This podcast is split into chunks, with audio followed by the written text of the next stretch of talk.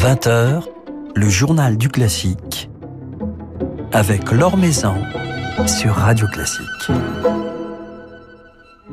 Bonsoir à tous, nous nous plongerons ce soir dans l'univers nostalgique automnal de Brahms, de ses sublimes sonates opus 120 dont l'altiste Antoine Tamestit vient de nous offrir sa lecture au disque aux côtés du pianiste Cédric Tiberghien, un merveilleux album sorti aujourd'hui même chez Harmonia Mundi. Antoine Tamestit sera à cette occasion notre invité ce soir. Avant cela, jetons un coup d'œil, comme chaque soir, sur les dernières nouvelles du monde musical. Des nouvelles plutôt rassurantes pour les festivals d'été, du moins les festivals de musique classique euh, qui s'apprécient assis et non debout et concernent des jauges de moins de 5000 personnes. Deux conditions imposées par Roselyne Bachelot hier à l'issue de sa concertation avec les professionnels du spectacle. De nombreuses questions demeurent encore sans réponse et le secteur des musiques actuelles, dont le public est en général debout, reste fortement fragilisé par ces contraintes sanitaires. Un rendez-vous mensuel de la ministre de la Culture a ainsi été acté afin de suivre l'évolution de la situation. À noter que le maire de Lyon, Grégory Doucet, propose de rouvrir partiellement certains espaces culturels et lieux de spectacle dans le but d'expérimenter, de faire la preuve par l'exemple, nous dit-il. Un rendez-vous est fixé le 3 mars avec la ministre de la Culture pour évoquer ces propositions. Philippe Gau vous en dit plus dans son article sur le site de Radio Classique. Algam, entreprise nantaise, va relancer la fabrication en France des pianos de la célèbre marque Playel, rachetée en 2017 et dont la production avait cessé quatre ans plus tôt. Les premiers nouveaux modèles Made in France seront commercialisés à partir de l'automne 2021. Avec sa gamme française, Algam affiche son ambition de devenir le Louis Vuitton du piano et de redonner à la marque Playel le prestige qui fut le sien. Une belle résurrection que nous raconte également Philippe Gau sur le site de Radio Classique. Initialement prévue du 1er au 11 mars, la production de La Belle Hélène d'Offenbach à l'Opéra Comique est annulée. Michel Faux, le metteur en scène du spectacle, prépare avec toute l'équipe un concert de gala pour salle vide. Une soirée qui, on nous l'annonce, dérapera et tournera au cauchemar, au cauchemar burlesque. Cette parodie de gala sera placée sous la direction de Pierre Dumousseau à la tête des frivolités parisiennes, avec Marie-Nicole Lemieux, Philippe Talbot ou encore Franck le Guérinel. C'est à découvrir prochainement sur France Télévisions. Au Grand Théâtre de Genève, la nouvelle production de la Clémence de Titus de Mozart est-elle bien maintenue pour une diffusion en streaming dès ce soir sur la plateforme GTG Digital ainsi que sur Mezzo Life HD. Mezzo qui diffusera également cette production en différé les 13, 14, 19, 24 et 26 mars. Dans la fosse, Maxime Emelianichev qui sera à la fois à la baguette et au pianoforte à la tête de l'orchestre de la Suisse romande et sur le plateau, Bernard Richter, Anna Goriakova ou encore Serena Farnokia dans une mise en scène signée Miloro.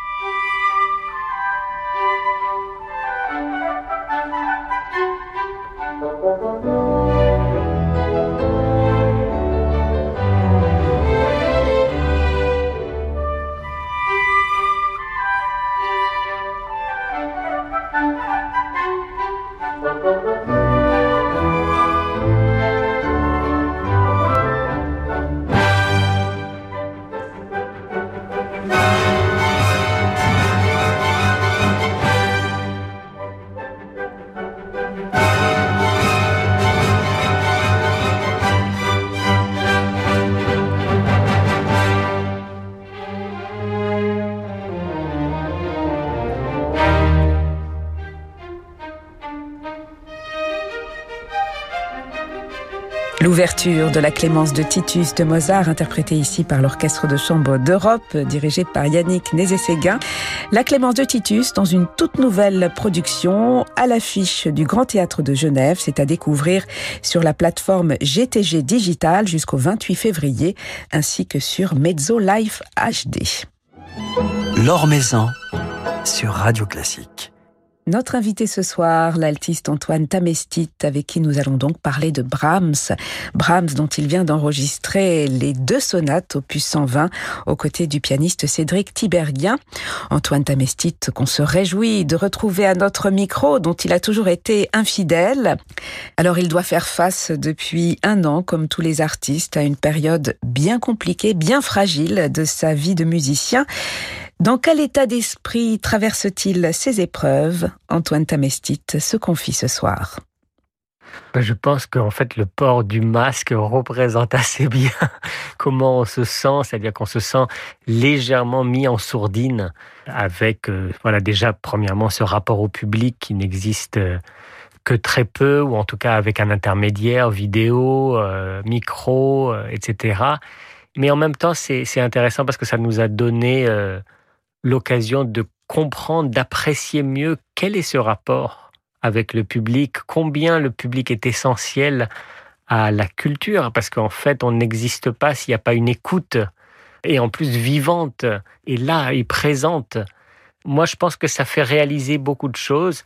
Après, voilà, on se sent euh, très frustré, on, les musiciens, on est très perfectionnistes et là, tout notre perfectionnisme est un petit peu mis à mal. Il y a, il y a rien qui est comme d'habitude, il y a rien qui marche comme d'habitude. Et puis, euh, voilà, cette nourriture qu'on prend du rapport avec le public, il, faut le dire aussi, l'appréciation du public, les applaudissements, les, les respirations, les réactions du public, c'est une nourriture pour nous. C'est essentiel à la, la façon dont on travaille et pourquoi on travaille, vers quoi on va, quel est notre idéal. Cet idéal, en fait, il est en rapport avec euh, le public et avec la communication avec le public.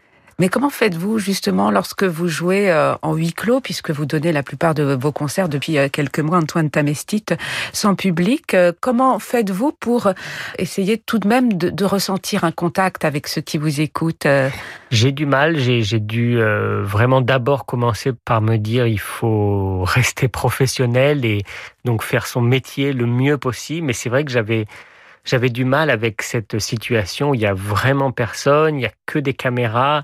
Il faut jouer, il faut vivre le moment seulement pour la caméra et même saluer à la fin, on ne sait pas trop quoi faire, on sait pas, on peut pas serrer la main, on peut pas s'embrasser avec le chef d'orchestre, les membres de l'orchestre.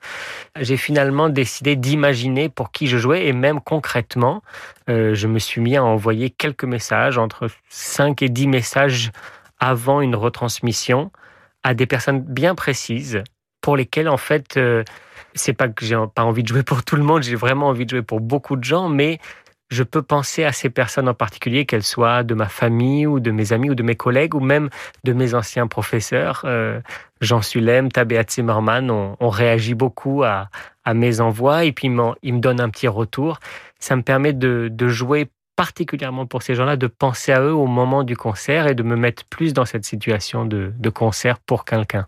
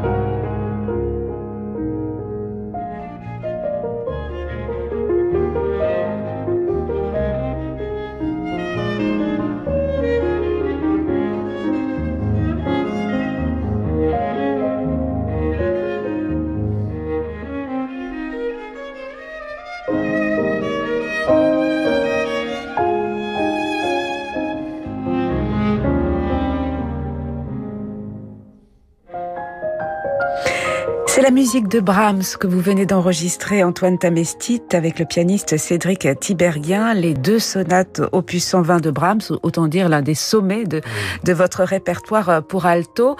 Deux sonates euh, que vous rêviez d'enregistrer, par rapport auxquelles vous étiez peut-être euh, intimidé. Comment décrire votre relation avec ces sonates? C'est vrai qu'on vous attendait dans, dans ce répertoire. Je rêvais, mais en même temps, euh, j'avais peur de m'y plonger complètement et de faire le pas vers l'enregistrement, vers euh, en fait la gravure, parce que ces sonates m'impressionnaient. Elles ont une maturité assez exceptionnelle. On voit un, Brahms, mais alors euh, le, génie là est, carrément euh, ressenti complètement. Il est, il est intégré, il est naturel, il est dans son sang. Il utilise le matériau musical comme il veut, dans un sens, dans l'autre, au niveau de la partie d'alto, de piano. Il écrit comme une voix, mais en même temps avec de la virtuosité. Et je, je me sentais pas complètement prêt. Et puis finalement, c'est vrai que de les jouer beaucoup avec Cédric Tiberghien, énormément, m'a fait me sentir vraiment euh, dans le même bateau avec quelqu'un euh, qui, comprenait, qui ressentait cette musique avec la même sensibilité. Cédric est très très poète et très sensible. Il m'a fait encore plus apprécier ses œuvres. Et puis, je dois dire, euh, avec mon instrument, cet alto de Stradivarius, et l'instrument découvert par Cédric, ce Bechstein, piano Bechstein de 1899, on a redécouvert ces sonates et d'un coup, elles, sont devenues beaucoup plus claires. Et là, on s'est dit, ah oui, oui, maintenant c'est une évidence. Et euh, on les a enregistrées et c'était un plaisir énorme. Et finalement, on avait moins peur sur le moment, alors que moi, je suis resté beaucoup d'années en me disant, oulala, là là, ce répertoire, je m'y frotterai pas tout de suite, je me sens pas encore assez mûr, assez âgé. Et puis finalement, là, c'était un énorme plaisir de passer plusieurs mois dessus et puis, puis de les enregistrer avec Cédric. Un, travail euh, sur la couleur que vous avez pu euh, réaliser grâce à l'alliance de, de ces deux instruments. Quelle couleur spécifique avez-vous euh, découvert, Antoine Tamestit, euh, euh, justement en travaillant ces, sonates de Brahms avec Cédric Tiberghien sur vos instruments?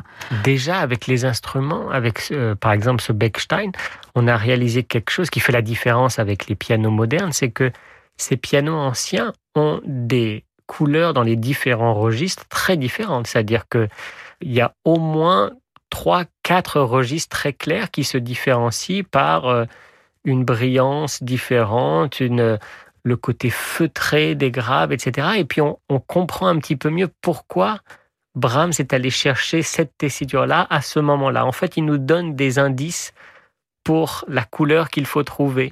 Et le piano nous donne ces indices-là.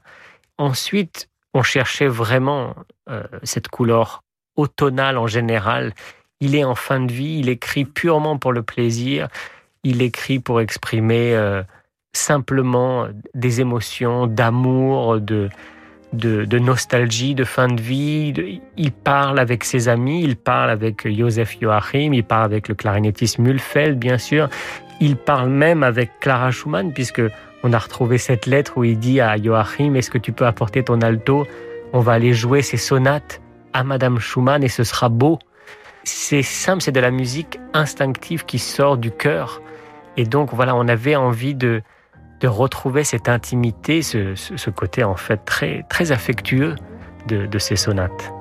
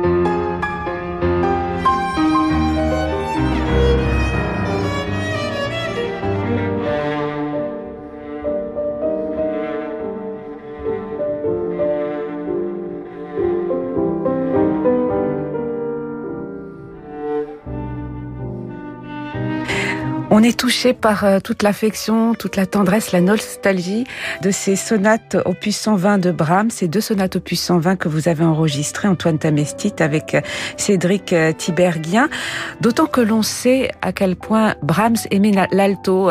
On a l'impression que quand il écrit pour cet instrument, il y a de l'amour, enfin quelque chose, quelque chose de très fort. Il était véritablement tombé amoureux de, de, cet instrument. Alors il, il, a écrit ses sonates à la fin de sa vie, mais il avait mis en avant l'alto dans, dans sa musique de chambre, euh, dans ses quintettes, hein, choisissant De, de, doubler l'alto. On sent une relation particulière entre ce compositeur et, et cet instrument. J'ai l'impression que le, la personnalité, le caractère de, de Brahms, qu'on peut lire par exemple dans ses lettres, montre quelqu'un d'ambigu ou en tout cas de, de, complexe, une personnalité complexe avec à la fois, euh, voilà, c'est un grand poète, c'est un grand passionné. Euh, euh, il est sensible, mais à la fois il a, il a un petit peu ce côté colérique envers ses éditeurs, envers des collègues. Il peut être un petit peu, voilà, nerveux, mais donc je, je pense qu'il y a beaucoup d'ambiguïté en lui et qu'il est beaucoup de choses à la fois. Et comme par hasard, il se penche vers des instruments, euh, la clarinette qu'il aime beaucoup, l'alto qu'il aime beaucoup, ou en fait, il y a beaucoup aussi d'ambiguïté dans ces instruments-là. On n'arrive pas à les définir, même dans leur tessiture. Ils ont quelque chose de mystérieux, de mélancolique. Est-ce que ça va avec euh, la mélancolie de Brahms lui-même? Même sa, sa, vie amoureuse, toute sa vie, est-ce qu'il y a de la mélancolie, de la nostalgie là-dedans? Et c'est pour ça qu'il va vers ces instruments-là.